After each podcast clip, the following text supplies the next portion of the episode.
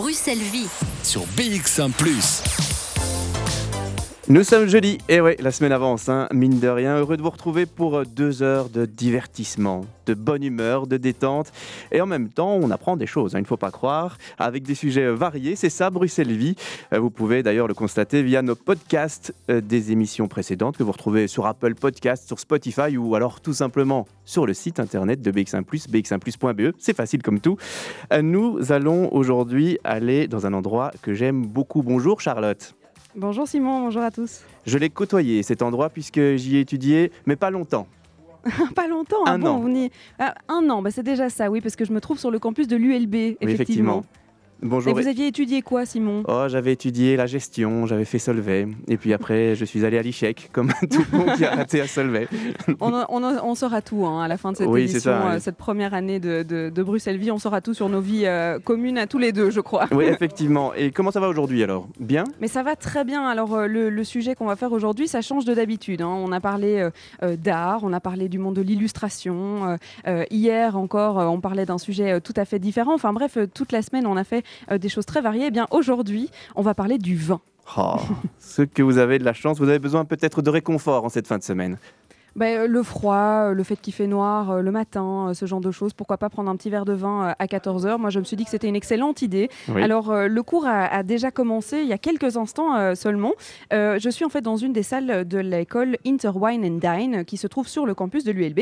Et on va suivre un cours avec Fabrizio Buccella, qui est professeur, sommelier et écrivain de plusieurs livres sur le vin. Alors, il y en a un en particulier qui vient de sortir. Il est sorti le 9 octobre, qui s'appelle Mon cours d'accord mets et vin, qui est écrit comme un cours. Et c'est exactement ce qu'on va faire aujourd'hui. Donc, il y a certains étudiants qui nous ont rejoints euh, pour un atelier cet après-midi. On va pouvoir goûter du vin, mais pas seulement, puisqu'on va parler des accords, justement, entre ce qu'on cuisine et ce qu'on goûte au niveau du vin. Alors, je ne vais pas vous faire euh, euh, ben, plus de suspense, puisqu'on va commencer directement. Je vais me rapprocher de Fabrizio Buccella. Je vais même prendre une chaise, m'asseoir à côté de lui, pourquoi pas.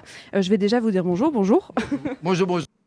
Alors, on va s'asseoir, on va commencer. Alors, si j'ai bien compris, on skip quelques leçons euh, du, livre, Euh, c'est-à-dire qu'on va rentrer dans le vif du sujet, dans l'exercice aujourd'hui. Exactement. On a des étudiants euh, très très high level, si vous me permettez l'expression, et qui donc sont tout à fait prêts. Donc on arrive directement à la leçon numéro 3, qui est celle qui consiste à parler de l'acidité du vin blanc. Et quel est l'effet de l'acidité sur les accords? Alors pour décrire aux auditeurs, on est donc tous autour d'une grande table avec euh, trois verres de vin. On a tous des couverts puisqu'on va aussi euh, pouvoir goûter euh, l'accord entre euh, la nourriture et le vin. C'est le but même euh, du livre. Et puis ben, j'espère Simon que je ne boirai pas trop. Comme ça je tiendrai jusque 16h à la fin de cette émission. J'ai bien entendu la demande de, de Fabrice Grosfilet. J'essayerai de lui ramener des, des échantillons mais je ne promets rien. hein. C'est pas dit qu'on n'ait pas tout bu avant la fin de l'atelier. D'accord. Bah, si vous pouviez tenir deux heures, effectivement, ça m'arrangerait aussi. On va commencer donc dans, dans quelques instants. Est-ce que je mets un peu de musique histoire de vous mettre en jambes Bah non, moi je propose qu'on commence le cours tout Ah de bah suite oui, et puis comme vous ça m'étonnez. on se met dans le vif du sujet. Ben oui, évidemment. Eh ben, du coup, je vais laisser euh, la parole à Fabrizio Buccella et puis on commence le cours. Ah, on, on est prêt. Nous, on est au starting block. on attend votre go. c'est parti. C'est parti, mon kiki. Bien, écoutez, donc on a dit qu'on partait directement sur la leçon 3. Donc, en fait, euh, cette leçon 3, elle vise à vous faire comprendre, euh, ou en tout cas à ce que vous puissiez mieux percevoir, parce que comprendre, je pense que c'est pas assez compliqué, l'effet de l'acidité du vin. Alors, pour ce faire, on est en train de vous servir euh, trois vins. Donc, c'est pour ça que vous avez trois verres. Les, les trois vins, ce n'est pas très très important de savoir exactement le producteur ou autre, mais par contre, ils viennent de régions de production très différentes. Nous avons d'abord un muscadet, qui est en fait le premier vin qui vous est, euh, servi, c'est-à-dire un vin de la Loire, de la Loire-Atlantique, extrêmement acide, avec une très très belle euh, charge euh, d'acidité. Puis on va vous servir un Côte du Rhône, c'est-à-dire un vin blanc de moyenne acidité, un Côte du Rhône à peu près le 45e parallèle de latitude, donc je dirais à peu près le, milieu, si vous voulez, de la France, si on la regarde du haut en bas, sur l'axe nord-sud. Et enfin, on va vous servir un vin du Languedoc, qui lui est un vin beaucoup plus euh, chaleureux, beaucoup plus euh, puissant. Donc en fait, on va aller d'un vin très très acide et moins alcoolisé vers une sorte d'équilibre, le Côte du Rhône, et puis on va terminer par un vin très très euh, chaleureux, si vous voulez, très alcoolisé et en fait fondamentalement peu acide. Alors vous voyez euh, sur euh, le livre, hein, euh, je m'excuse là auprès de- des auditeurs qui ne le voient pas, vous voyez qu'en fait euh, à la page 25, vous avez un petit graphique qui va nous conduire pendant tout le cours. D'abord, à quoi sert l'acidité? L'acidité, dans les accords mets et vins, elle a une double composante. La première, c'est qu'elle va contrebalancer les mets gras. Donc, euh, chaque fois qu'il y a un mets qui est euh, euh, un mets relativement gras, on pense par exemple bien sûr à des charcuteries, on pense bien sûr à des fromages et on pense aussi à tous les mets dont on a une saveur grasse par une adjonction par exemple d'huile ou de graisse de cuisson. Eh bien, l'acidité va contrebalancer la saveur grasse du mets. Par ailleurs, il existe aussi des mets. Euh, on pense aux féculents, on pense aux carottes, on pense aux légumes, à certains légumes qui ont ce qu'on appelle une saveur douce, qui n'est pas en tant que telle sucrée, mais qui est un peu une saveur euh, d'une certaine forme de sucrosité, ou en tout cas une certaine douceur. L'acidité va aussi contrebalancer ces types de mets. Donc je ne vous dévoile pas encore les exercices qu'on va réaliser, mais en tout cas ça vous donne déjà un cadre et euh, qui vous permet de réaliser la dégustation. Alors ici, pour, la, pour, la, pour cette dégustation, vous pouvez par exemple prendre, si vous le souhaitez, le euh, graphique. euh, je vais revenir un tout petit peu. vous pouvez prendre, revenir pardon, un tout petit peu en arrière. Vous pouvez prendre le graphique qui se trouve page 13 qui euh, l'exercice même qui s'intitule Mon premier vin blanc. Donc si vous prenez l'exer- le- l'exercice qui se trouve dans page 13, vous voyez qu'il y a un graphique à deux axes avec l'acidité en bas et l'alcool en haut. Bon, on ne se refait pas, à moment donné, si on est prof de maths, euh, féru d'énologie, on, on se retrouve en train de faire des graphiques lorsqu'on on picole du pinard. Voilà, désolé, mais c'est comme ça. Donc, ce que je vous propose, c'est d'essayer de déguster les trois vins et puis de les placer avec, physiquement en dessinant une croix sur le, sur le livre court, sur le manuel, en- dans, dans une forme où, bien sûr, si vous mettez 5 sur 5 au niveau d'acidité, c'est que vous le trouvez très acide. Si vous mettez 1 sur 5, c'est que vous le trouvez très peu acide. Et de la même manière, l'axe alcool, l'axe vertical, si vous trouvez qu'il est peu alcoolisé, ce sera 1 sur 5. Et très alcoolisé, 5 sur 5. Je vous propose de directement faire l'exercice.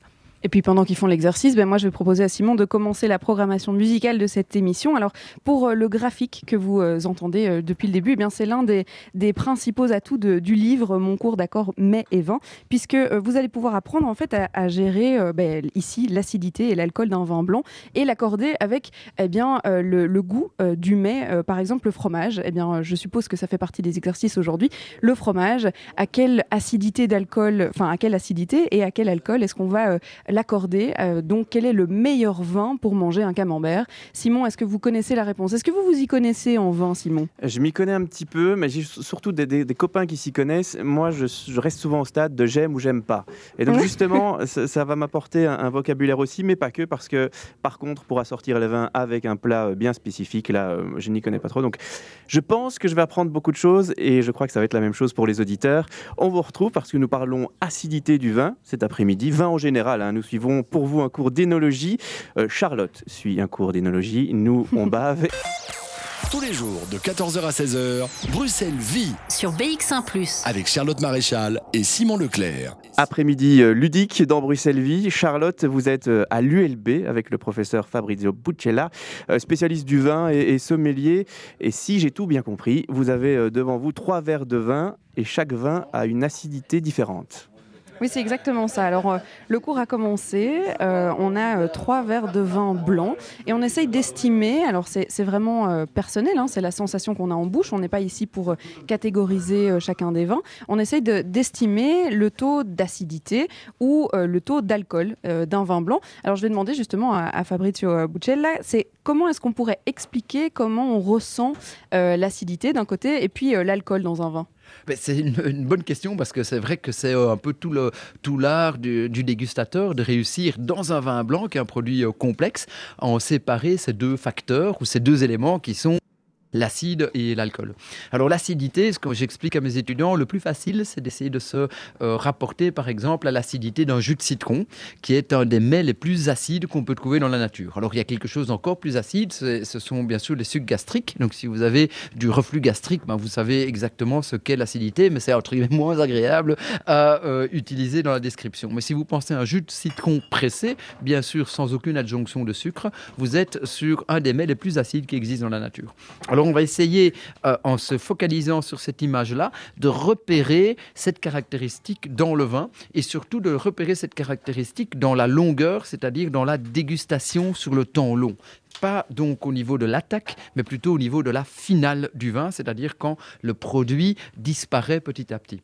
Alors l'alcool, la meilleure manière, c'est peut-être pas euh, tout à fait, entre guillemets, politiquement correct, si vous voulez, de la meilleure manière de, s'y référer, c'est de penser à bien sûr un produit qui contient énormément d'alcool. Par exemple, un, un, rhum, un rhum, pardon, une whisky euh, ou une vodka. J'arrive plus à mettre mes, articles définis dans le bon ordre. Et pourtant, je n'ai pas encore bu. Mais donc, ça veut dire que si vous pensez à une vodka, bien sûr, non frappée eh bien, vous avez ce, brûlant, cette chaleur, cette pseudo-chaleur, disent les spécialistes, qui est provoquée par l'alcool, par l'éthanol. Et c'est celle-là euh, qu'on va essayer de repérer dans un vin qui, lui, fait 12 ou 13% en volume d'alcool. Alors ici et dans votre cours, on n'est pas du tout là pour juger la qualité d'un vin, d'un cépage ou en tout cas d'une sorte de vin. On est vraiment là pour essayer de trouver la combinaison parfaite, qui est parfois difficile à trouver en cuisine. Donc de se dire, tiens, euh, il y a des, le fromage par exemple, je le mange avec du vin blanc, mais je le mange avec quel vin blanc? Voilà, Exactement. Et donc c'est ce qu'on va essayer. C'est euh, euh, très bonne, très bonne transition vu qu'on va exactement essayer ça avec un fromage. Le fromage, c'est un concentré de matière grasse. Donc même la mozzarella là qu'on va essayer tout de suite contient entre 35 et 40% de matière grasse. Donc on pense que c'est un fromage entre guillemets sain. Attention, attention, de ce point de vue-là, ça contient de la matière grasse. Et l'acidité du vin est un excellent contrepoint d'un point de vue gustatif au gras et à la matière grasse. Et donc on va essayer maintenant un exercice relativement intéressant où on va prendre le premier vin, donc le vin de muscadet, qui nous semblait peut-être un peu trop acide. On va euh, prendre un petit morceau de fromage, un petit morceau de mozzarella. On va avaler ce morceau de fromage et juste derrière, on va essayer le vin blanc. Et vous allez voir que aussi bizarre que ça puisse paraître, le vin va sembler moins acide que euh, le fromage et par effet, si vous voulez, retour, le fromage va sembler quelque part moins gras après avoir avalé un peu de vin. Et après, il y a encore une petite astuce, mais ça, je vous la dévoile dans un instant dès que l'exercice est terminé c'est vrai que dans votre livre, en fait, c'est vraiment décrit comme un cours. Donc, comme on est en train de le faire aujourd'hui, euh, vous l'expliquez même avec euh, des anecdotes avec vos étudiants, de dire tiens, la meilleure manière de l'expliquer à mes étudiants, c'est comme ça. Vous le parliez, euh, vous en disiez justement avec le jus de citron, mais c'est comme ça dans votre livre. Et surtout, il y a des exercices. C'est-à-dire que tous les exercices qu'on fait aujourd'hui, c'est des choses qu'on peut faire à la maison, qu'on peut expérimenter nous-mêmes chez nous avec le vin qu'on a à la maison, et donc décrire eh bien l'acidité et ici du coup l'alcool d'un vin. Exactement. On a, oui, on a vraiment conçu ce livre comme un livre court. Alors, euh, ça, ça, a pris énormément de temps parce qu'aussi bizarre que ça puisse paraître, vous pouvez donner cours pendant 10 ans et puis au moment de coucher les, choses sur papier, ça demande une, énergie euh, dingue. En fait, quand l'éditeur m'a proposé le projet, euh, moi j'étais parti sur un projet d'une semaine et puis à la fin, ça m'a pris presque un an. Donc, mais, j'en suis vraiment fier parce que c'est une, je pense, une excellente synthèse de ce qu'on peut faire aujourd'hui avec beaucoup d'exercices, comme vous dites, qu'on est en train de, faire et d'essayer on peut, et on peut écrire, on peut annoter. C'est un livre court qu'on peut annoter comme, euh, comme les livres qu'on avait à l'école primaire ou secondaire. Et, et, on, peut, on peut donc euh, s'y retrouver et puis retrouver les, les annotations, les, les, les, idées qu'on avait eues. On, complète les graphiques au fur et à mesure. Bon, ben, je vais vous laisser goûter, même si je pense que vous, vous savez exactement quelle euh, acidité et quelle, euh, quelle interaction il y a avec euh, le vin et la mozzarella. Je vais me tourner vers les étudiants parce que c'est ça aussi le pouvoir de cette émission. On va pouvoir rencontrer tout le monde. Alors, je vais m'asseoir à côté de Tom. Bonjour, Tom. Bonjour. J'ai retenu le prénom, hein, quand même. Je, crois que j'ai retenu la moitié des prénoms. Je, vais essayer avant la fin des deux heures de connaître le prénom de chacun. Alors, ça, ça donne quoi, la mozzarella avec les, les vins ici? Alors je trouve que ça enlève beaucoup l'acidité du premier vin notamment mais euh, ça enlève aussi un, aussi un, petit peu la force du vin. Donc euh, voilà, il y a certains arômes qui reviennent pas euh, sur la fin, qui revenaient quand on le prenait sans mozzarella. On, on perd un peu le plaisir d'avoir le, goût du vin en bouche. C'est ça, oui, exactement. Bon, mais on va continuer. Du coup, moi aussi, je vais goûter, hein, Simon, parce que c'est aussi le but de l'émission. Moi, je, je, choisis des, sujets qui me plaisent. Vous savez bien, bah, bien Simon. Sûr, je, peux, je peux vous comprendre. Franchement, parfois. Je vais vous donner mon avis hein, euh, tout au long de l'émission, c'est promis. Euh, je vais essayer de vous, vous, vous faire part de mon expérience euh, la plus, la plus, le plus humblement possible, puisque je m'y connais pas tellement en fait. Hein. Mais c'est bien justement cette naïveté qui va vous dire des choses vraies en fait au final, sans le vocabulaire qui va avec. Mais justement, c'est des ressentis et c'est ça qui nous, qui nous intéresse cet après-midi. À la suite du cours, dans quelques instants, vous serez un spécialiste d'ici 16h. Charlotte et moi, nous nous y engageons. Et côté musique de la Fédération Bruxelles il y a Romance de Péritel. De 14h à 16h, Bruxelles vit sur BX1 ⁇ Alors Charlotte, vous, vous suivez euh, la classe de Fabrizio Buccella, euh, spécialiste du vin. Il a écrit euh, trois ouvrages sur le sujet déjà, dont le dernier. Il s'appelle Mon cours d'accord mais et 20. Et il nous promet de devenir pro en 12 semaines chrono. En tout cas, c'est ce qui. 10 semaines. même, en en 10 10 semaines. semaines, hein, j'ai 12 sur, euh, sur euh, la première page de son bouquin. Donc vous, c'est Ah bah, encore plus écoutez, rapide. En, en 10 semaines, c'est encore plus rapide. Alors c'est vrai que euh, ce sont des leçons qu'on peut faire à la maison. Donc on, on lit la théorie si on veut. Alors théorie, on s'entend bien, rien de, de bien barbant, mais juste pouvoir comprendre la sensation en bouche. Par exemple, on parlait d'acidité et d'alcool, comprendre ce que, ça, ce que ça donne en bouche. Et pour comprendre, vous avez directement des exercices. Alors d'abord avec les aliments, par exemple le fait de goûter un, un- un citron, euh, le fait de goûter une mozzarella, et puis de l'associer avec le vin que vous avez à la maison et de comprendre Ouais. comment est-ce que ça joue entre les deux. Donc c'est vraiment, c'est comme un cours. Alors euh, il faut pas faire tout d'un coup. C'est pas un livre qu'on va faire euh, tout d'un coup. On fait les leçons une à une. Alors ça peut se faire entre amis, par exemple. euh, de, on se dit, bah, tiens, on, on se voit une fois toutes les semaines pendant dix semaines, et on fait une leçon ensemble. Donc on cuisine et on goûte des vins. Et voilà, ça peut se transformer un peu en, en- en petit jeu. un petit jeu, une petite marrant. fête, c'est improvisé. Et surtout, euh, donc si je comprends bien, c'est très didactique. C'est très didactique, effectivement. Et comme le cours euh, ici, on explique vraiment, et c'est sur la sensation euh, qu'on a euh, nous-mêmes, puisque la sensation du vin, ou le fait d'aimer, comme vous l'avez dit, hein, d'ailleurs en début d'émission, on s'arrête souvent à j'aime ou j'aime pas. Et bien là, on essaie de comprendre pourquoi est-ce que j'aime, pourquoi est-ce que j'aime pas. Et certaines personnes vont trouver qu'un accord va très bien, c'est-à-dire que ah, moi je trouve que ce vin va très bien avec la mozzarella, et d'autres vont trouver que ben, non, ça ne va pas du tout. Et ça, c'est propre à chacun. C'est ce qu'on essaie de comprendre, et surtout, vous pouvez noter dans votre livre, notamment, pour comprendre. Alors, il y a un détail euh, dont on parle pas, on n'a pas encore parlé. En, en énologie, on crache le vin, ou en tout cas, euh, ici, euh, il y en a certains qui décident de cracher, d'autres qui décident de ne pas cracher. Mais justement, je vais demander euh, pourquoi est-ce qu'on crache le vin euh, en cours? Euh, muscadet. Euh, ah, pardon. voilà, excusez-moi, on était en ligne. Ben voilà, donc en fait, on crache le vin parce que euh, on a presque l'ensemble de l'information. Quand le vin passe dans la cavité buccale, il n'est pas nécessaire euh, qu'il passe à travers la glotte et qu'il euh, aille dans l'œsophage. Alors je dis c'est presque toute l'information, pour être tout à fait honnête, euh, parce que euh, tout, tout qui a commencé à déguster du vin et à cracher, il a quand même l'impression qu'il y a un petit manque euh, au, fait de ne, de ne pas l'avaler.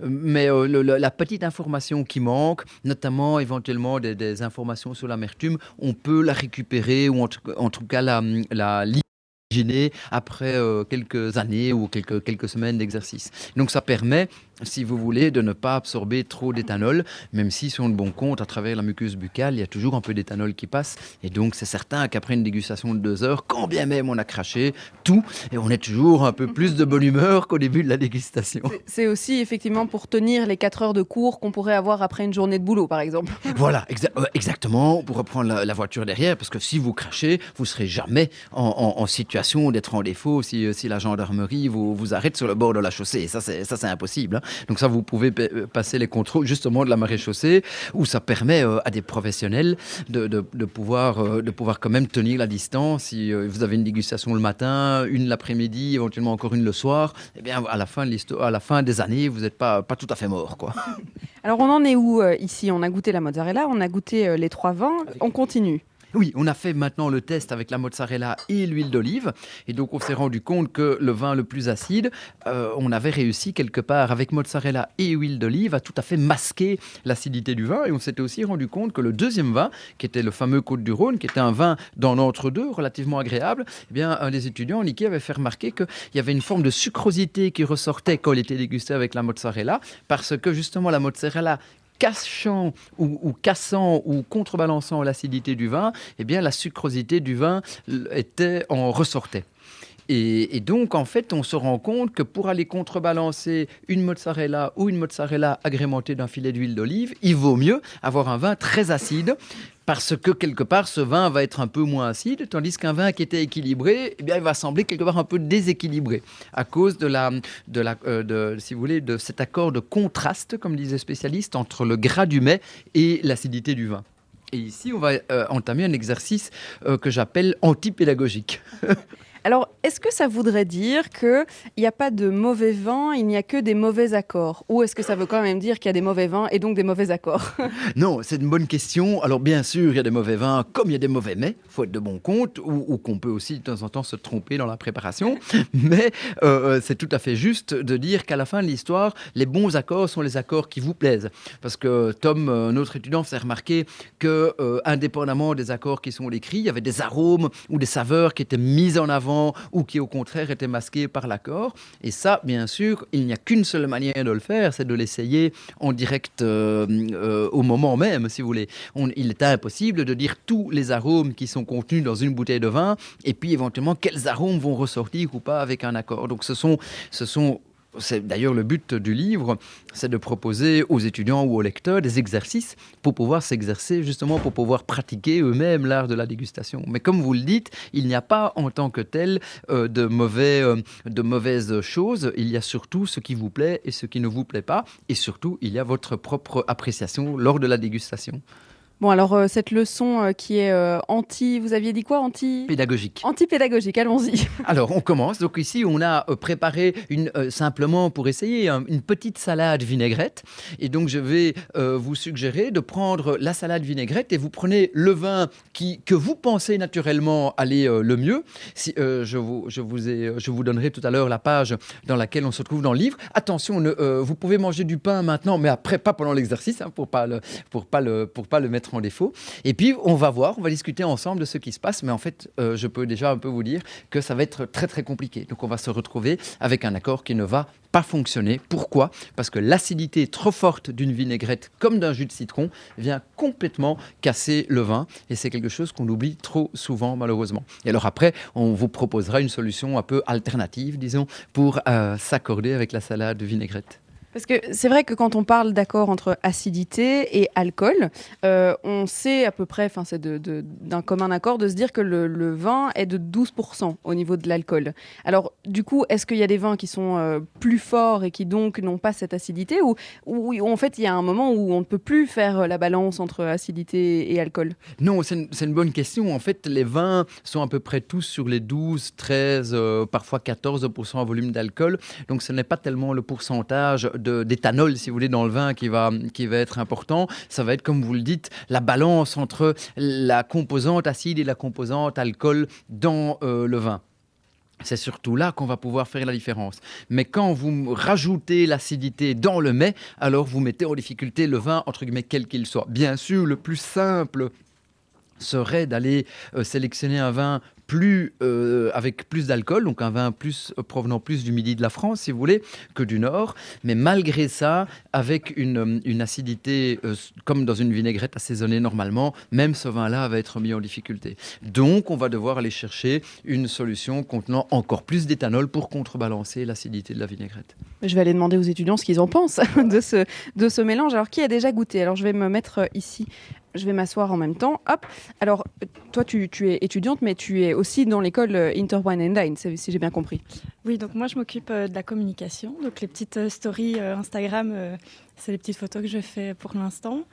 Et, Mais tu profites aussi de l'atelier, donc du vin et, et de la vinaigrette. Alors, qu'est-ce que tu en penses? Euh, ici, l'association vinaigrette et vin, je trouve qu'on perd complètement en fait le goût du vin. C'est vrai qu'il y a beaucoup d'acidité dans la vinaigrette, comme Fabrizio vient de dire. Et en fait, on a que ça en bouche. Après, on a comme euh, les, les papilles euh, gustatives ne goûtent plus rien du tout pour le vin, quoi. Mais Je vais devoir faire euh, l'essai aussi. Je pense que c'est comme ça qu'on s'en rendra le mieux compte. Alors, Simon, est-ce que ça va? Vous salivez pas trop? Euh, Vous en Non. sortez dans le studio? Ça va, je, je suis, j'écoute avec euh, attention. Et puis vous parliez de, de recracher le vin. Euh, les vignerons du sud de la France, ils reconnaissent les touristes belges justement parce qu'ils ne recrachent pas lors des dégustations. Ça, C'est ça. Nous, on sait, on sait comment faire. Ouais. dit Ah, vous les Belges Et on a une réputation comme ça qu'il faut essayer de tenir. La suite donc de la leçon dans quelques instants. Alors, Bruce Elvy sur le campus de l'ULB cet après-midi. Normalement, les cours euh, se font d'ordinaire en soirée, mais pour vous, Charlotte, séance spéciale entre 14h et 16h. Vous avez quand même bien négocié. Hein j'ai bah, j'ai pas dû négocier longtemps. hein. Les étudiants n'ont pas été difficiles à convaincre, en tout cas pour pouvoir faire le cours euh, euh, en, après-midi. Ils ont peut-être tous cours après, mais ils étaient bien contents de pouvoir faire une petite pause dans leur cursus. Et puis, euh, il faut savoir que dans cette école euh, Interwine and Dine, tout le monde est le bienvenu, c'est-à-dire qu'il y a autant des étudiants euh, de l'ULB qui viennent suivre les cours et autant eh bien, des professionnels, des adultes, euh, des entreprises qui veulent euh, à la fois euh, pouvoir en apprendre sur le vin. Alors, est-ce que vous avez déjà vu, euh, Simon, des vidéos de bébés qui prennent euh, du citron pour la première fois? Ah oui, oui, ces vidéos qui, euh, qui passent en boucle sur YouTube. C'est c'est drôle, hein, généralement. La, Voilà, tête, ben, la tête qui change. Exactement. J'ai dû faire la même tête là à l'instant euh, pendant la musique puisque j'ai goûté euh, un, du jus- j'ai mis du jus de citron sur ma mozzarella donc comme euh, Fabrizio m'a- me l'a demandé et j'ai goûté mon vin et c'est vraiment comme comme C'est ensemble si parce surprenant que- que ça. Oui, non, ça va pas du tout en fait, ça ne va pas du tout. Et c'est effectivement, il disait, un exercice antipédagogique. C'est pour euh, forcer euh, le fait qu'on on comprenne que parfois il y a des accords qui ne vont juste pas ensemble. Il, faut, Mhm. il vaut mieux en fait euh, boire autre chose que du vin quand on a ce genre d'accord, plutôt que d'associer n'importe quoi et de boire du vin et de tuer en fait le, le goût du vin en bouche. Alors ce qu'on nous propose de faire là pour le coup, c'est de, de changer de, de tactique et en fait de ne pas boire du vin, mais de prendre du rhum si j'ai bien compris. Alors c'est, on va tenter Voilà. de d'équilibrer l'acidité euh, du citron ou en tout cas euh, du- de la vinaigrette pour le coup avec un shot de rhum euh, puisque on aura un équilibre du coup alcool acidité. Exactement. On aura effectivement un, très très fort taux d'alcool d'éthanol dans le rhum qui vient, bon bien sûr c'est très très fort, qui vient contrebalancer l'acidité soit d'un jus de citron, soit d'une vinaigrette. Et j'ai un des étudiants qui a fait une expérience là euh, un peu euh, alternative, c'est qu'il a mis euh, a mis un peu du rhum dans le jus de citron, mais ce faisant, ce qu'il ce fait, c'est extrêmement intelligent parce qu'en fait, il est en train de faire la recette d'un punch. Parce que quand vous faites un punch, eh bien, vous venez équilibrer l'acidité d'un jus de citron avec la haute teneur en éthanol du rhum. Donc, ce faisant, vous réussissez à récupérer une boisson qui est plus rafraîchissante que le rhum pur qui est un peu dur. Et là, c'est assez impressionnant. Bien sûr, le shot de rhum est, est- sert à but pédagogique ou entre guillemets anti-pédagogique, si vous voulez. Mais ici, l'idée, c'est de montrer à quel point l'acidité mettait en difficulté chacun des trois vins, l'acidité tant de la vinaigrette que du jus de citron. Mais par contre, avec un, euh, un produit qui contient 40% d'éthanol, eh bien, il vient manger cette acidité tant du jus de citron que de la vinaigrette.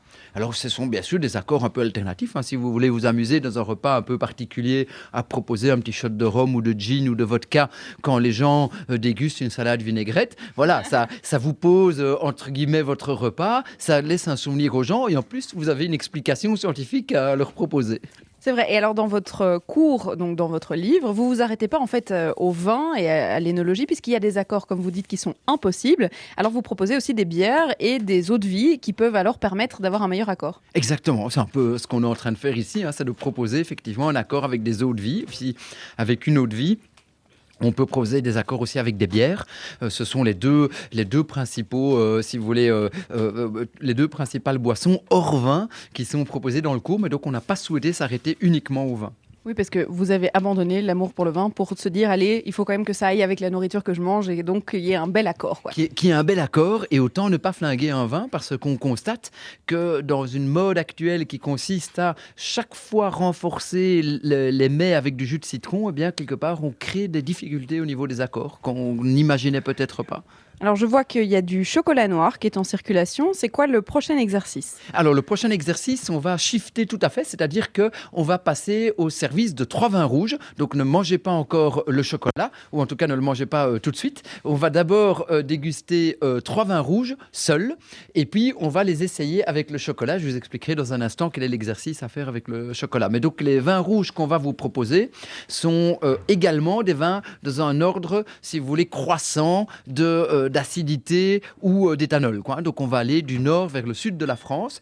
Et euh, si vous le souhaitez, vous pouvez éventuellement vider vos verres de vin blanc dans les crachoirs afin qu'on puisse vous euh, servir gentiment euh, les, verres, les verres de vin rouge. Donc, on- V- Vu leur tête, ils ont l'air tout à fait d'accord hein, de les verser dans le crachoir. Ah, je pense que ils peuvent, vous pouvez les, les- les vider euh, si vous voulez dans le gosier. Il n'y a pas de souci. Mais en tout cas, il faut que les verres soient vides.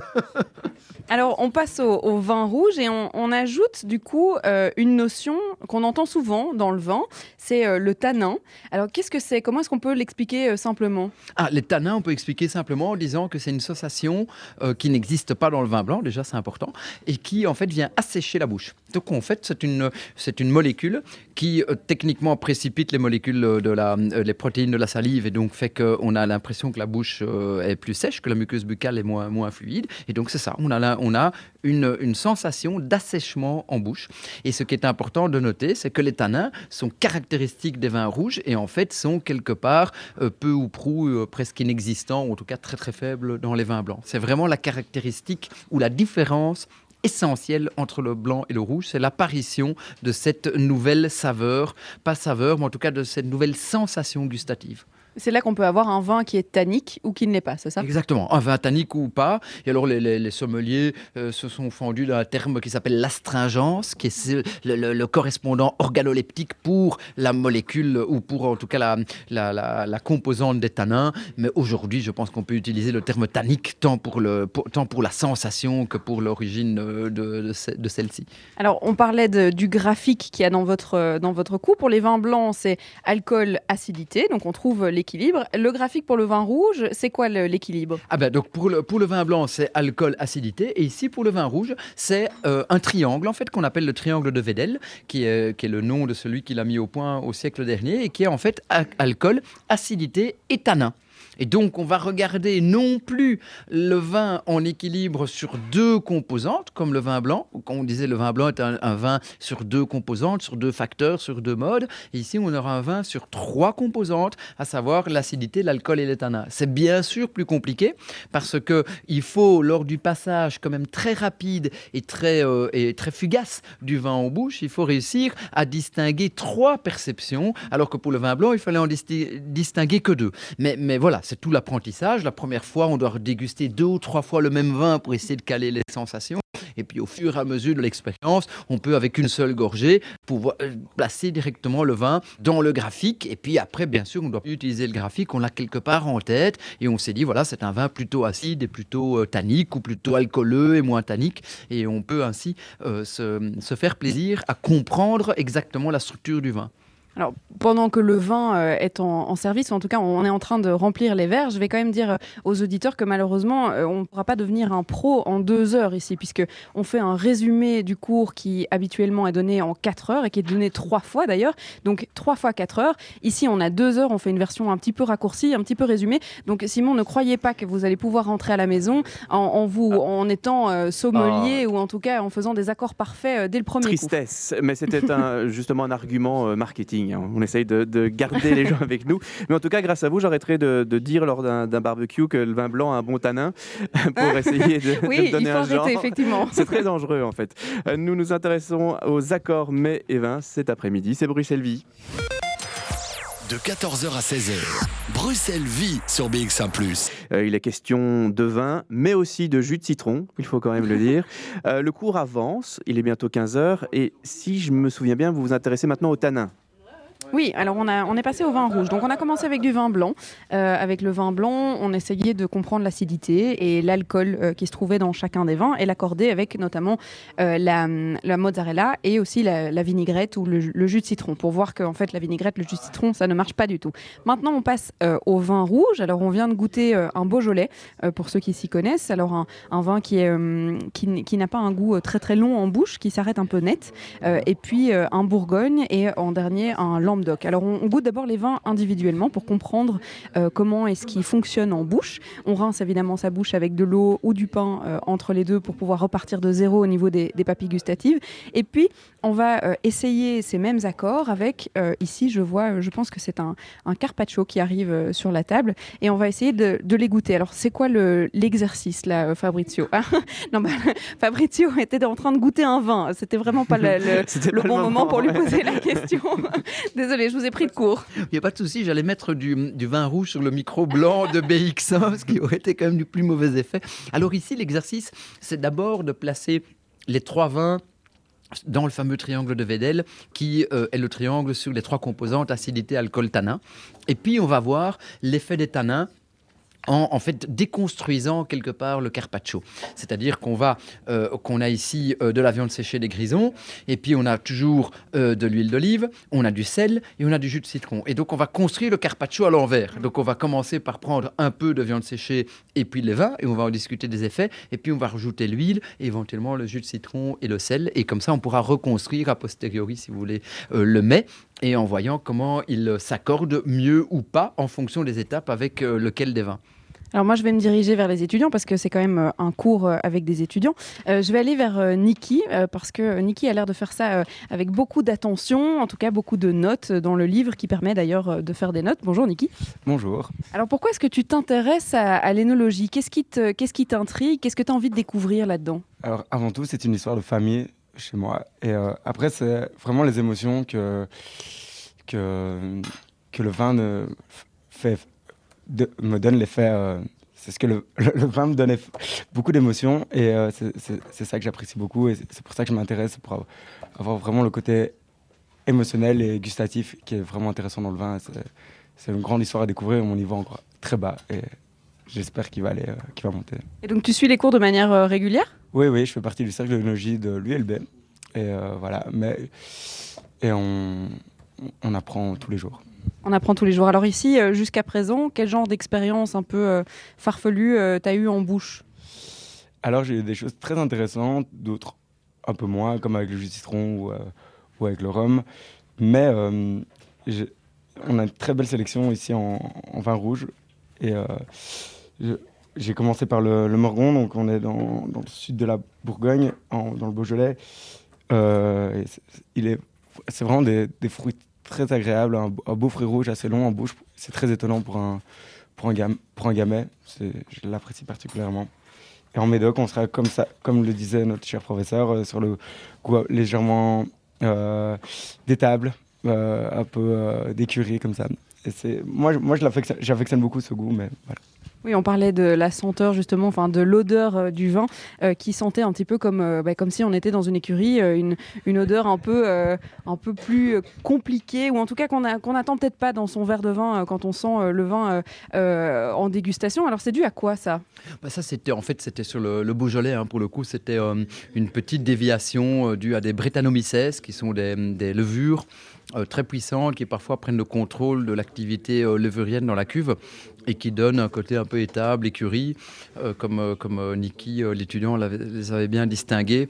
Bon, alors c'est euh, ici, en l'occurrence, on avait pris un, c'est un vigneron nature. Parfois, on a ce type de déviation avec les vins nature, pas tout le temps, mais euh, voilà, parfois c'est un peu, euh, c'est un peu le cas. Alors, je dirais, on peut apprécier ou moins, mais quand même, euh, historiquement, euh, l'énologie considère que c'est une déviation, quoi. Donc, a priori, euh, c'est un peu dommage, quoi. Si vous voulez, quelque part, le consommateur, s'il n'est pas averti qu'il va se trouver avec ce type d'arôme, euh, peut être un peu déçu. Mais, mais voilà, moi, je pense que ça fait partie de de l'exercice. Euh, je n'étais pas bien sûr dans la bouteille avant de l'ouvrir. C'est un domaine que j'aime bien. Moi, je défends beaucoup les vins nature et biodynamique personnellement. Donc, je préfère les proposer. Et puis, de temps en temps, on a une surprise euh, avec une petite déviation. Ça permet d'expliquer aux étudiants euh, ce qu'il en est, comment la reconnaître. Et puis après, chacun fait sa, politique. Il y a des étudiants qui l'apprécient, d'autres moins. Alors l'odeur du vin, ou en tout cas sentir le vin avant de le goûter, c'est aussi pouvoir se rendre compte s'il est bon ou pas. On parle d'un vin bouchonné ou ce genre de choses-là. Ça se passe uniquement dans l'odeur. Il faut goûter. euh, Est-ce qu'on peut se rendre compte qu'un vin est mauvais? Alors, euh, on a beaucoup d'informations olfactivement, et puis, à la fin, il faut quand même que la dégustation soit complète, c'est-à-dire qu'on doit faire passer le vin dans la cavité buccale, ne fût-ce que parce que il y a des arômes olfactifs qu'on va percevoir par ce qu'on appelle la rétro-olfaction, c'est-à-dire en fait l'excitation de la muqueuse euh, olfactive, de la muqueuse nasale, à travers le voile du palais qui est abaissé, c'est-à-dire en fait par l'arrière de la bouche quelque part. Et donc, euh, euh, essayez de déguster un vin en vous pinçant le nez, eh bien, vous n'aurez en fait que très très peu d'arômes en bouche. Pourtant, le vin, il est, il est toujours tout aussi bon. Donc, en fait, on ne se rend pas compte, mais on respire les arômes. autant pendant la phase où l'aliment ou le vin se trouve en bouche qu'avant. Et donc euh, le nez est un élément, si vous voulez, un organe vraiment essentiel dans notre appréciation de l'art de la table en général, ce qui fait lier d'ailleurs à, des, neuro, euh, des neuroscientifiques spécialisés dans la, dans, la, dans la dégustation, si vous voulez, et dans, le, et dans, ces, dans cette partie-là de, de l'étude scientifique, ça leur fait dire qu'en fait, c'est euh, peut-être encore plus essentiel les arômes qui sont, euh, euh, qui sont perçus par la voie rétronasale, c'est-à-dire quand l'aliment est en bouche, que réellement les saveurs, les saveurs gustatives. Alors moi, je ne dis pas qu'ils sont plus ou moins essentiels, mais c'est certain qu'il faut avoir l'ensemble de l'information. Donc on ne peut pas uniquement renifler le vin comme Louis de Funès dans Les loups la cuisse, si vous voulez, où il renifle le vin et puis il sort toute une tirade. Ça, c'est, ça, c'est uniquement pour le film. C'est bien sûr impossible s'il y a un sommelier ou un, expert qui vous dit qu'il est capable de faire cette chose. Bah, il vous raconte des cracks, hein, comme on dit à Bruxelles. Alors, euh, l'exercice ici, c'est avec le carpaccio. Qu'est-ce qu'on est censé ressentir en bouche entre l'accord de ces vins-là et le carpaccio de bœuf? Alors, avec ce fameux carpaccio, avec ici la viande séchée, on est censé euh, constater que euh, la viande séchée, comme son nom l'indique, a une faible teneur en matière grasse et en fait va être en difficulté avec les vins les plus tanniques. Donc logiquement, le vin euh, du euh, sud, donc euh, le vin du Roussillon et le Bordeaux, vont être un peu en difficulté parce qu'on va assécher la cavité buccale deux fois. On la sèche avec la viande et on la sèche avec le vin. Alors, vu que on est en train de reconstruire le carpaccio, on va faire circuler maintenant la bouteille d'huile d'olive et on va, on va donc mettre un peu d'huile d'olive sur le carpaccio et voir comment l'accord va, entre guillemets, récupérer une autre dimension par le simple ajout d'un filet d'huile d'olive qui vient un peu nettoyer la bouche par rapport à l'assèchement des tanins du vin. Parce que là, on va parler euh, du fait qu'un mets peut être très gras et basculer, euh, ou en tout cas équilibré, avec un vin qui est très tannique du coup. Exactement. Donc un, mets gras euh, ou un mets juteux peut être contrebalancé par un vin, par un vin tannique. Et donc ici, nous avons un mets qui est absolument peu juteux. On a un mets juteux qui est en train d'être préparé, vu qu'on est en train de faire chauffer une ratatouille. Comme ça, on aura aussi un mets tout à fait juteux qu'on pourra essayer. Mais ici, on a un mets extrêmement peu juteux et on va, on va par contre améliorer, si vous voulez, la, balance avec les tanins du vin grâce au filet d'huile d'olive. Bon, mais ça sera juste après euh, le flash info parce que je pense, euh, Simon, qu'il est temps de s'informer. Oui, effectivement, on retrouvera le cours donc dans quelques instants et on le dira de temps en temps, hein, déguster le vin avec modération, comme vous le faites d'ailleurs cet après-midi. Euh, on se retrouve dans, quelques instants. Deuxième partie de Bruxelles Vie, votre émission entre 14h et 16h. N'hésitez pas d'ailleurs à nous rejoindre euh, sur Facebook. On a une page euh, Bruxelles Vie qui commence à se développer tout doucement. Nous sommes également sur Twitter et Instagram sur la page de BX1 et chaque jour nous faisons un petit peu le topo sur l'endroit, le lieu visité par Charlotte Maréchal. Alors Charlotte, je lis aujourd'hui que vous êtes chez Fabrizio Buccella sur le campus de l'ULB. Est-ce vrai? Ben oui, c'est bien vrai. En même temps, je le sais hein, depuis une heure. Ben, vous le savez depuis une heure, effectivement. Vous trichez un peu, hein, Simon. Euh, comédien, j'essaye, j'essaye. Comédien, oui, presque. Euh, on est ici donc avec euh, des étudiants qui font partie soit du cercle d'énologie de, l'ULB, soit de l'école Inter, and Dine. ah, j'ai perdu le nom de, l'école. Très bien. voilà, Inter Wine and Dine. Je, ne savais plus l'ordre. et donc, on est en train de, de, goûter les accords. Alors, on nous a cuisiné une petite ratatouille maison. Oui, oui. Euh, c'est euh, Arnaud, euh, l'assistant de Fabrizio Buccella, qui a cuisiné tout ce qu'on est en train de goûter. Donc la mozzarella, la petite salade avec la vinaigrette et maintenant la ratatouille. Alors on goûte les vins rouges pour le coup.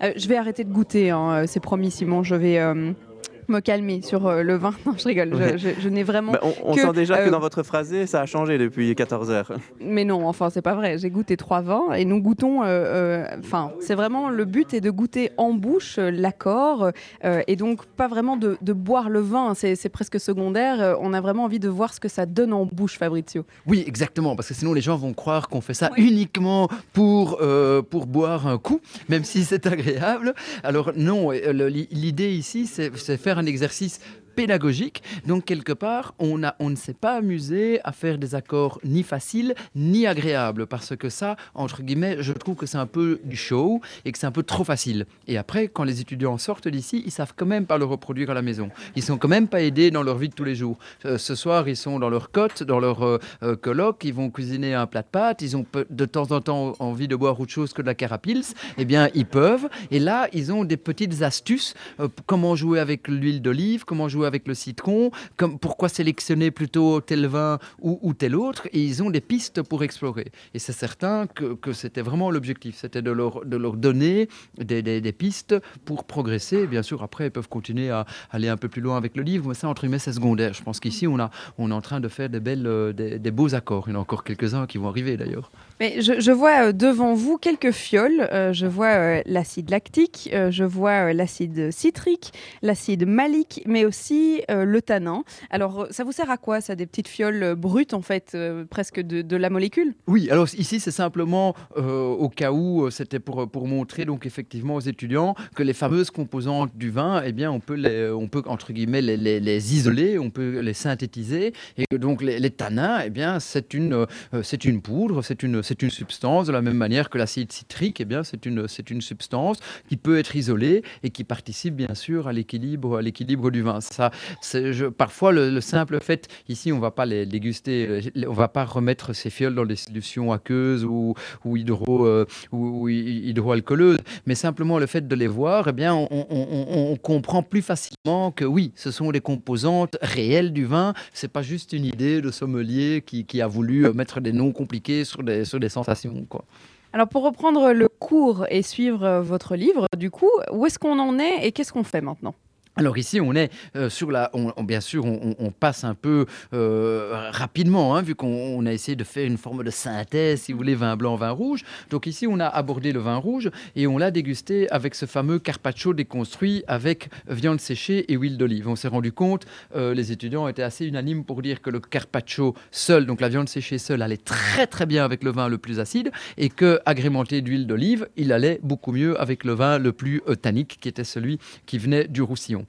Euh, et donc ça, c'était magnifique parce que quelque part, c'est un peu ce qu'on euh, subodorait, mais, mais on l'a senti, on l'a ressenti, on l'a trouvé soi-même. Euh, c'est pas quelqu'un qui vous le qui vous l'enseigne de l'extérieur. Vous l'avez vous l'avez compris.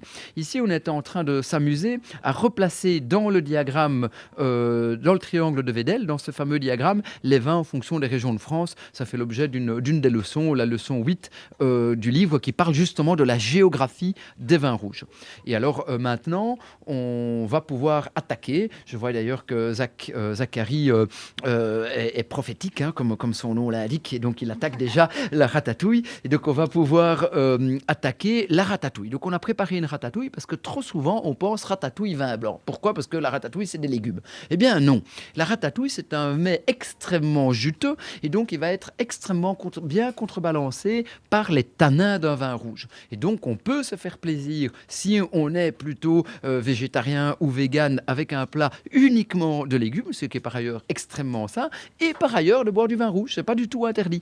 Pourquoi? Parce que le jus de la ratatouille va très très bien contrebalancer le vin rouge, ce qui est en fait la deuxième dimension de notre graphique, si vous voulez, hein, où vous aviez l'acidité du vin contrebalancé par le gras du mets, et puis vous avez le, euh, le, tanin du vin contrebalancé par le jus du, euh, de la préparation. Alors le jus de la préparation peut être quelque chose d'exogène, de rajouter, ou euh, par exemple dans la ratatouille on peut rajouter un peu d'eau, ou éventuellement c'est l'eau l'eau qui est contenue dans les légumes. Ça peut être aussi par exemple le jus d'une viande, hein, une viande saignante. Elle va être particulièrement bien accordée avec un vin rouge très tannique, parce que le jus de la viande, le jus contenu à l'intérieur de la viande, est, fait le contrepoint avec les tanins qui assèchent la cavité buccale. Est-ce que ça change Parce qu'on a ce- ce- cette idée reçue de se dire que euh, si on mange du poisson, par exemple, on, mange, on boit du vin blanc. Si on mange de la viande, on, mange, euh, on boit du vin rouge. Alors si on mange de la ratatouille avec du poisson ou de la viande, on change quand même de vin ou ça ira quand même très Oui. bien avec du vin rouge? Alors, il faut faire attention parce que tout, euh, il y a des poissons qui peuvent, ça- notamment, je pense à des poissons plus gras comme, comme le saumon par exemple, qui peuvent aussi aller avec des vins rouges. Il y a des viandes blanches qui peuvent aller avec des, des, des vins blancs. Et puis, bien sûr, quand vous mélangez plusieurs ingrédients, après, il faut, entre guillemets, faire des compromis. Ça, c'est, vous pouvez pas avoir un verre de vin pour chaque ingrédient. Mais ça, entre guillemets, l'art du compromis, euh, bon, d'a- d'abord, on est en Belgique, donc ça, on maîtrise. mais, mais horm- hormis la blague, ça, c'est, ça, c'est un plaisir de la table. C'est un plaisir très personnel. Et alors, vous, vous souhaitez mettre en avant plutôt l'accord avec le poisson, plutôt en accord avec la sauce, plutôt en accord avec la ratatouille. Et, et- et- et quelque part, après, quelle que soit votre option, elle est la bonne. Mais ce que j'essaye simplement de faire passer aux étudiants, c'est de leur dire sachez pourquoi vous faites les choses. Et après, vous pouvez suivre votre ligne et votre, votre, petite, euh, votre petite étoile intérieure, et c'est très bien ainsi. Ce sera de toute façon la bonne ligne, mais au moins vous pourrez et vous saurez pourquoi vous avez fait cette chose-là. Bon, ben alors on va goûter. hein. On va goûter la ratatouille. On va essayer de voir ce que ça donne avec les trois vins et voir euh, ben, là où euh, c'est le plus harmonieux, puisque c'est un peu euh, le but d'aujourd'hui. On va s'écouter une harmonie aussi, je pense, Simon. Qu'est-ce que vous nous avez prévu en musique? Oh, c'est joli. Il y aura Brains dans quelques instants. Donc, si je comprends bien, l'acidité, c'est fait. Le tanin, c'est fait aussi. La géographie des vins rouges, c'est en cours. Donc, tout doucement, nous avançons à notre rythme dans les associations Mes Vins. C'est le spécialiste Fabrizio Buccella qui est notre invité. De 14h à 16h, Bruxelles vit sur BX1 Et le jingle a raison, hein. Charlotte, vous nous faites vivre Bruxelles et vous vous intéressez aujourd'hui au monde de l'énologie. On dit bien et, hein. on, est, on est bien On dit d'accord. bien énologie, oui, bien sûr. Ouais, et elle était comment cette ratatouille? Mais cette ratatouille était incroyable. Alors, on l'a goûtée avec euh, trois vins rouges différents et on s'est rendu compte qu'elle allait particulièrement bien avec un vin rouge qui était très tannique. Donc, on parlait avec euh, euh, Fabrizio du, du. Donc, cette molécule qui, donne un peu cette espèce d'assécher la bouche, comme ça, un arrière-goût comme ça, c'est le tanin. Et bien, celui qui est le plus tannique va le mieux avec la ratatouille. Alors là, je suis assis à côté de Paris. Bonjour Paris. Bonjour. Euh, tu es président du club d'énologie euh, de l'ULB. Alors, ça veut dire quoi? Qu'est-ce que vous faites? Qu'est-ce que vous organisez? Euh, Comment ça se passe? Oui, bah, en soi, nous organisons en fait une séance d'œnologie tous les premiers mardis du mois à l'université. Ce sont des cours qui sont ouverts du coup aux étudiants et aux personnes non étudiantes. Nous avons énormément de, personnes qui, ont fini les études qui viennent participer à nos cours. C'est très, très sympa. On a en général une, entre une centaine, voire plus de 200 personnes par séance. Donc c'est un truc qui arrive à ramener pas mal de gens. Et à chacune des séances, nous, faisons, nous choisissons un thème différent. Premier quadrille, nous avons fait euh, les vins de Bordeaux, de Bourgogne, Côte-du-Rhône et nous allons terminer avec notre séance que nous faisons tous les ans, la dernière qui est la séance sur les champagnes et créments. Et alors, euh, comment est-ce que euh, toi, tu es arrivé dans ce club, enfin, en tout cas dans ce cercle d'énologie? C'est un truc qui t'attirait, le vin, le monde du vin, et pouvoir en découvrir un peu plus? Bah, moi j'ai toujours adoré boire personnellement. Enfin, Bah, Au moins, ça, c'est très honnête. euh, enfin, j'ai toujours apprécié ça et je me suis dit, en étant étudiant en architecture, j'ai eu Fabrizio comme, euh, comme professeur. Et euh, il nous- dès, le- dès ses premiers cours, il nous parlait en fait euh, qu'il enseignait aussi l'œnologie et ce genre de choses. Et ben, en, allant, en allant à une séance une fois, moi j'ai pris contact avec Fab et bah, le, le contact, c'est plus, enfin la relation est, plutôt bien passée et du coup, bah, j'ai décidé de m'investir dans le cercle. Ça fait maintenant bientôt trois ans que je suis dedans et euh, franchement c'est top parce que ça permet de, de s'ouvrir au vin, de pouvoir suivre des cours de manière assez facile et académique. Enfin, c'est académique, mais en même temps assez facile. Fabrizio est très facile à vivre. Et... Facile à vivre, parce qu'il y a des profs qui sont pas faciles à vivre, c'est ça? Ouais, oui, oui, évidemment, ça, ça c'est sûr. Mais c'est agréable parce qu'il a- il est assez proche de nous, en fait, et ça nous permet de vraiment être proche du vin en même temps. Et il nous, ma- il nous présente très familière. Je trouve ça vraiment facile et très agréable pour découvrir le vin. Alors, je suppose du coup que c'est pas ton premier cours d'accord, mais et vin. tu avais déjà les, les bases, à mon avis. J'ai suivi quelques cours avant, euh, vite fait. J'ai suivi les cours euh, ici à l'école, du coup, Inter One and Dine, les cours que Arnaud donne euh, plusieurs fois par, euh, par semaine. C'est- Il y a différents cycles et j'ai déjà suivi les deux premiers cycles de l'école, en fait. Donc, ce qu'on fait aujourd'hui, c'est revenir aux bases pour euh, réapprécier euh, les, les accords après. Oui, c'est ça, tout à fait. C'est toujours bien de revoir les bases pour pouvoir mieux apprécier le vin. Et puis surtout pour boire un petit coup en, en plein après-midi aussi. Boire un petit coup, oui. Après, je dois aller en bibliothèque, mais Ah, mais ça, ce sera moins drôle, à mon avis, après la dégustation. Bon, alors, euh, il y a un nouveau, euh, un nouveau euh, accord qui est arrivé, puisque les vins, ils ne changent pas. hein. Donc, on a, trois, on a goûté trois vins blancs, on a trois vins rouges. La ratatouille euh, est passée maintenant au poulet, si j'observe bien. Je pense c'est du poulet. On me dit oui, c'est du poulet. Alors, Fabrizio, vous êtes aussi prof d'architecture. Euh, non, absolument pas. Je suis professeur de mathématiques et de physique. Moi, je suis physicien et docteur en sciences, et donc j'enseigne euh, les, les rudiments euh, scientifiques euh, et plus, bien sûr, euh, en faculté d'architecture, vu que les professeurs à l'ULB sont rattachés par faculté. D'où les, les diagrammes et euh, les, les quelques échelles euh, dans votre livre qui, euh, du coup, font partie du monde scientifique. Oui, alors ça, vous mettez un scientifique dans le vin, il va tout de suite essayer de refaire des diagrammes, de mettre des échelles, Et, voilà, chacun un peu aborde le vin, bien sûr, avec son, arrière-plan, si vous voulez. Moi, c'est un arrière-plan scientifique, euh, de, de sciences dures, entre guillemets, euh, qui, qui, permet d'avoir une porte d'entrée par rapport au vin. Ce n'est de loin pas la seule porte d'entrée, hein, donc je ne suis pas, en train de dire que c'est la, seule manière pour arriver au milieu du vin, mais voilà, on ne se refait pas, et moi je le fais avec, bien sûr, ma personnalité, mais aussi avec mon, arrière-plan scientifique, et donc euh, j'essaie d'utiliser, ou en tout cas de comprendre le vin à travers une, grille lecture, quoi, disons. Il y a beaucoup de gens qui, à mon avis, nous écoutent euh, aujourd'hui, qui se disent Moi, j'aime beaucoup euh, déguster du vin, euh, j'adore pouvoir choisir du vin au restaurant et, faire des accords. Mais parfois, on se dit Je ne sais pas trop par où commencer dans l'apprentissage de vraiment comprendre qu'est-ce que j'aime dans ce vin, qu'est-ce que j'aime dans ce goût. Par où est-ce qu'on commence les cours d'énologie ou en tout cas son apprentissage? Oui, alors je ne vais pas faire entre guillemets une publicité mal placée pour notre école d'éologie. C'est sûr que nous, on offre ce type de formation pour, les, pour, pour des, des personnes qui viennent entre guillemets de nulle part. Euh, on peut aussi trouver des, livres, hein, bien sûr, je dis un, un- livre, des, sites internet maintenant. il y a de plus en plus de, blogs, même de vidéos euh, d'a- d'apprentissage. Alors bon, c'est toujours un peu compliqué parce que l'avantage d'un cours, c'est qu'on déguste le même vin en même temps que le professeur ou l'enseignant. La vidéo, c'est toujours un peu plus euh, décalé, disons.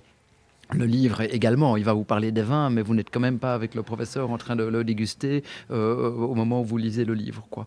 Mais euh, c'est certain que le vin est un produit tellement euh, multifactoriel et tellement complexe qu'on est tous passés par là. Moi, mon premier cours d'énologie, j'avais l'impression que j'ai suivi, j'avais l'impression d'être en train d'apprendre une nouvelle langue. Quoi. Vraiment, j'étais noyé de termes de vocabulaire, de concepts, de, de- choses que je ne maîtrisais absolument pas.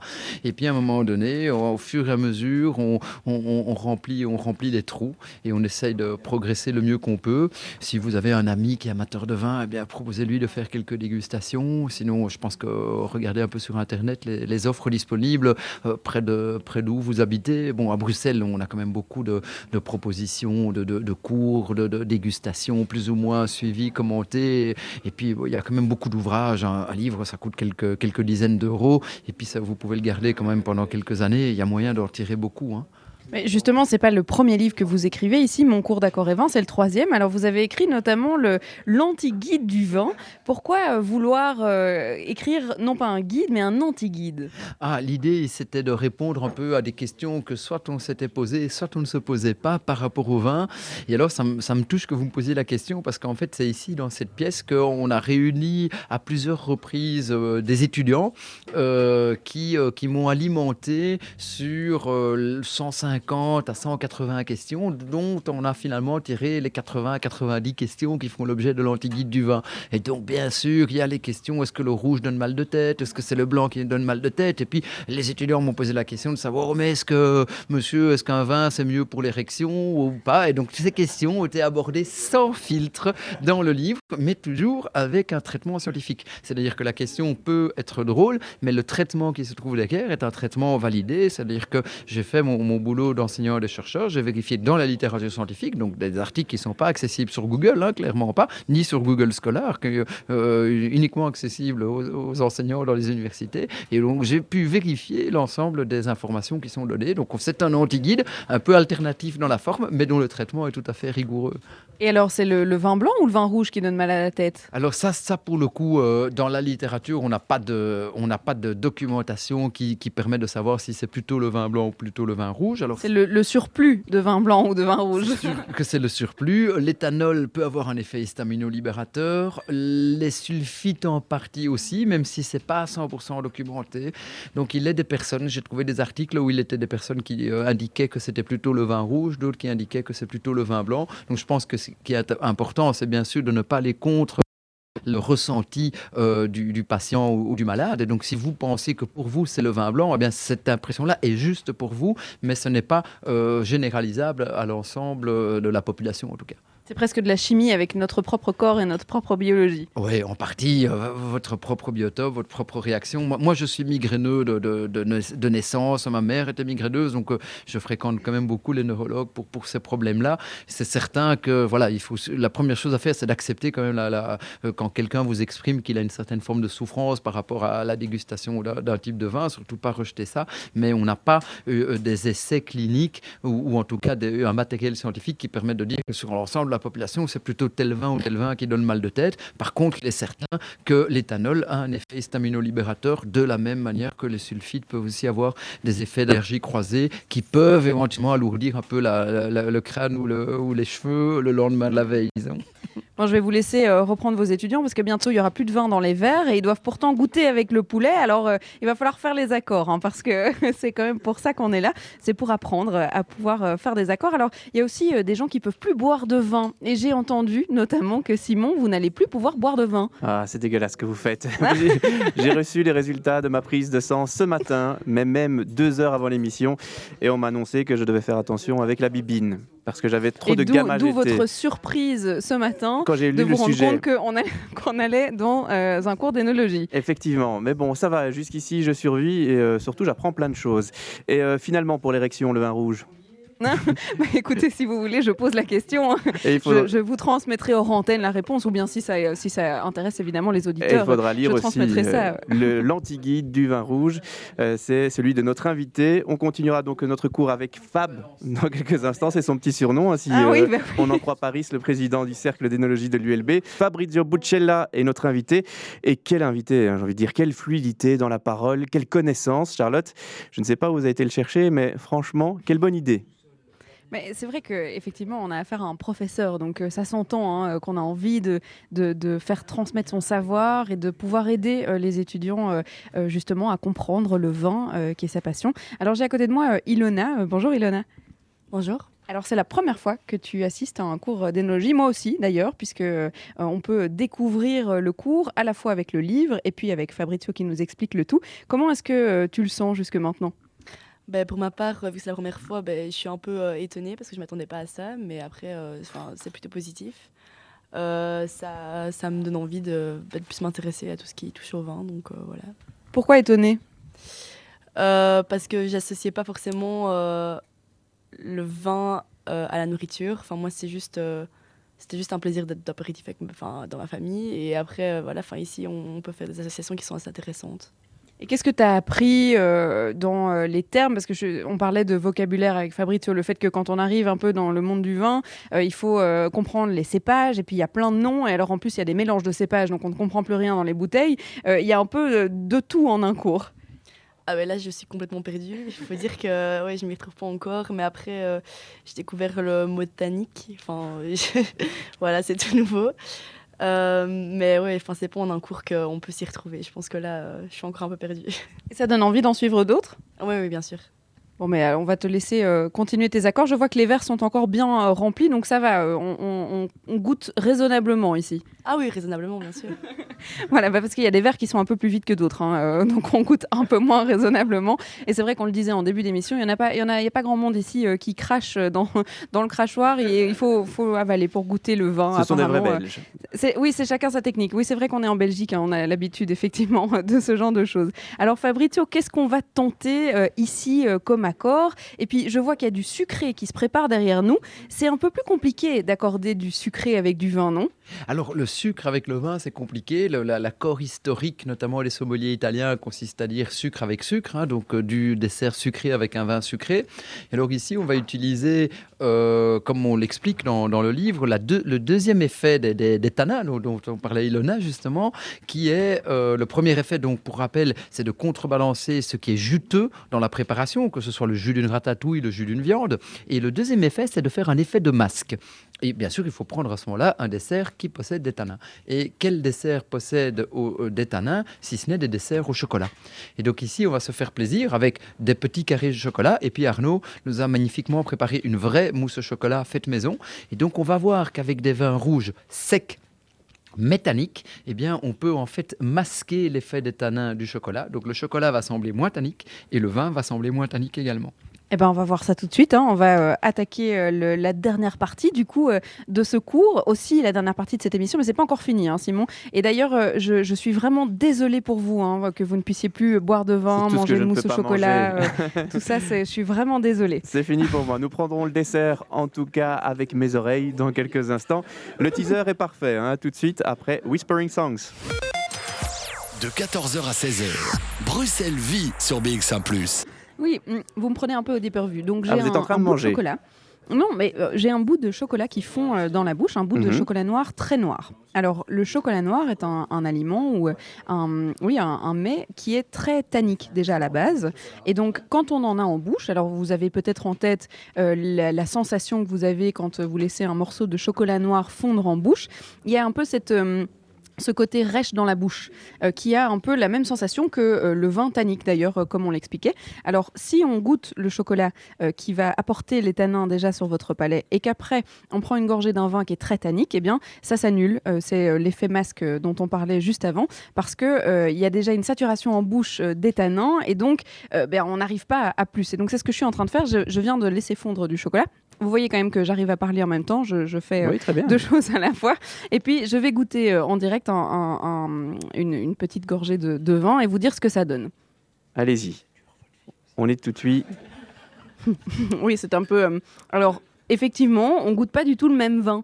On arrive à un vin qui est beaucoup plus doux euh, que ce qu'il y avait avant. Donc, avant, avec d'autres euh, recettes, eh bien, on avait un vin qui était très tannique et assez fort en bouche. Et bien là, puisque le chocolat prend la force déjà dans le palais, eh bien, euh, le vin n'est plus aussi fort. Alors, je vois Fabricio qui fait oui de la tête. Est-ce que j'ai bien résumé? Ah, 100%, je- c'est- très clair. Il y a ce- ce- cet effet masque. hein. À un moment donné, les, récepteurs sont saturés et le vin n'a plus cette charge tannique. On a presque l'impression qu'il est fruité. Il est fruité parce que la, bouche est saturée par, comme vous l'aviez dit, hein, les, les, les- substances amères et, euh, surtout euh, tanniques du, du chocolat noir.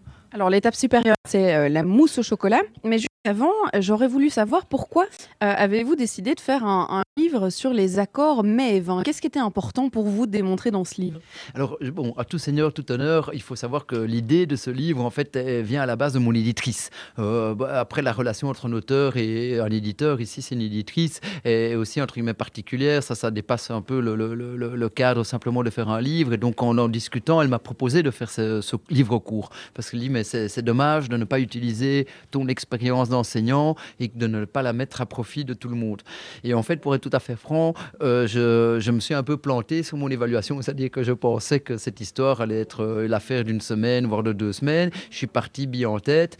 Euh, je lui ai remis un, un manuscrit, en gros, qu'elle m'a dit, bon, écoute, c'est pas mal, mais en fait, il faut tout refaire. Et, et puis après, ça m'a pris un an. Et puis après, ça m'a pris un an, et je suis arrivé à quelque chose que je, allez, je, suis vraiment extrêmement fier. Euh, je trouve comment j'ai réussi à vraiment me- mettre euh, par, écrit eh bien, euh, mon, expérience d'enseignant en, cette matière, si sur la matière des accords mais vins. Donc, je- j'ai vraiment beaucoup de plaisir. L'éditeur aussi a fait énormément de- d'efforts sur la, qualité, euh, graphique et énormément d'allers-retours. Je crois qu'on a eu euh, quatre, euh, épreuves avant de signer le bon à tirer, comme on dit dans le, dans le jargon. Et euh, à un moment donné, il voulait juste que j'arrête de corriger les épreuves et que je signe ce fameux BAT. On l'a, on l'a signé, euh, on, l'a signé avant de partir, euh, avant de partir en fait euh, pour les vacances, la veille du 20, la veille du 21 juillet. Donc c'était vraiment la veille de, nos vacances.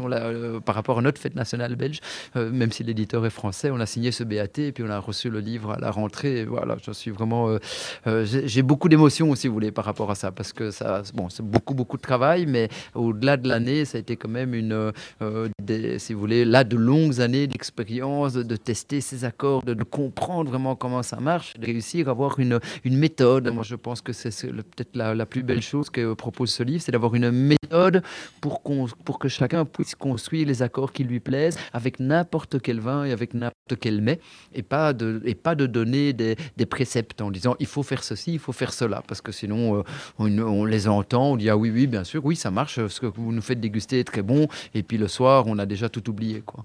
Et puis c'est vrai que pour rappeler, moi j'aime déguster du vin, mais je ne connais, m'y connais pas du tout en, en. Et quand on dans votre livre, on comprend assez vite comment ça fonctionne. C'est-à-dire qu'on va peut-être pas comprendre tous les cépages et l'ensemble de la complexité du vin, parce que c'est vrai qu'il faudrait 10 livres, je pense, pour euh, arriver à ça. Mais par contre, euh, on arrive à partir de la base zéro. Oui, je pars de la base zéro et je pars aussi sur la dégustation des vins blancs et des vins rouges. Donc bien sûr, la première leçon, c'est l'univers du vin blanc. La première leçon des vins blancs, la deuxième leçon, euh, ou la première leçon, pardon, des vins rouges, c'est l'univers des vins rouges. Donc il y avait vraiment l'idée, comme vous le dites, d'essayer autant que faire se peut, de, de prendre le lecteur par la main, de prendre l'étudiant par la main et de l'emmener euh, au fur et à mesure des leçons et puis des exercices dans une compréhension.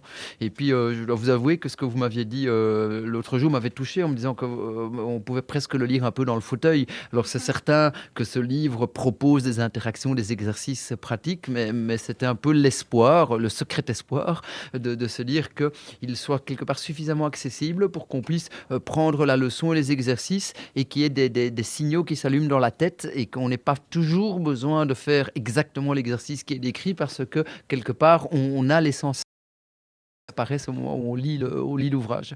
Oui, pour les auditeurs qui se questionnent sur euh, comment aborder ce livre, eh bien, euh, c'est simple. Si vous avez déjà goûté les vins ou que vous euh, avez encore les sensations en bouche, eh bien, c'est assez facile de se, re- de se remémorer ces sensations et de comprendre, du coup, avec les explications, euh, ce qui se passe en bouche et, et comment est-ce que ça fonctionne sans même goûter le vin. Même si, je dois l'avouer, là maintenant qu'on le fait, c'est quand même plus agréable quand on, on goûte les vins en même temps. Oui, bien sûr. Et puis le, le livre ne peut pas tout décrire. Il y a tellement d'arômes dans une bouteille de vin, tellement d'aro- d'arômes dans un mec. À un moment donné, il y a une magie, une alchimie qui se passe au moment de la dégustation.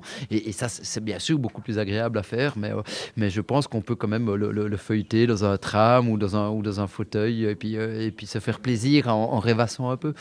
Bon, on va faire une dernière pause musicale avant la fin euh, de cette émission et surtout avant euh, la fin de ce cours, puisque euh, je pense qu'il y en a certains même qui doivent aller dans un autre cours après. On a encore l'étape de la mousse au chocolat. Simon, qu'est-ce que vous avez à proposer comme musique pour accompagner la dégustation? Quelqu'un qui aime bien le vin. Arnaud, avec euh, très bonsoir. Et puis on se dit au revoir juste derrière, à tout de suite. On rappelle l'actualité de notre invité du jour, c'est Fabrizio Buccella. Il a sorti plusieurs livres, dont un tout récemment. hein. Oui, c'est sorti euh, le 9 octobre et il est disponible partout dans les librairies. Alors n'ayez pas peur, hein, si vous ne vous y connaissez pas en vin, euh, vous pouvez vraiment plonger dedans et puis plonger dans les exercices. C'est euh, vraiment une occasion de se réunir entre amis autour d'un bon verre de vin et puis de faire des expériences. hein. Et puis si vous voulez suivre des cours, eh ben, ça se passe au Interwine and Dine. Ça se passe le soir et tout le monde peut venir. Donc venez et venez apprendre l'énologie. Merci de nous avoir accueillis, en tout cas ici, Fabrizio. Mais merci à vous d'être venu. C'était vraiment un plaisir. C'était euh, agréable, euh, très sympathique. Et je pense que les étudiants, par ailleurs, aussi beaucoup apprécié cette interaction. Ben, on reviendra. hein. Moi, je reviendrai. J'essaierai de venir à quelques cours d'énologie. Alors, j'espère, Simon, que vous, vous en avez appris beaucoup aussi. Les auditeurs aussi. Et puis, euh, En dehors on des se heures de retrouve, travail, bien sûr, Charlotte. hein. Ah, ben oui, Jean-Jacques, bien sûr. En dehors des, des- des heures de travail, je viendrai. euh, Non, c'est fini les verres de vin à l'antenne. Je vous promets, c'est fini. Ça va, on compte sur vous. En tout cas, c'était un plaisir de vous écouter.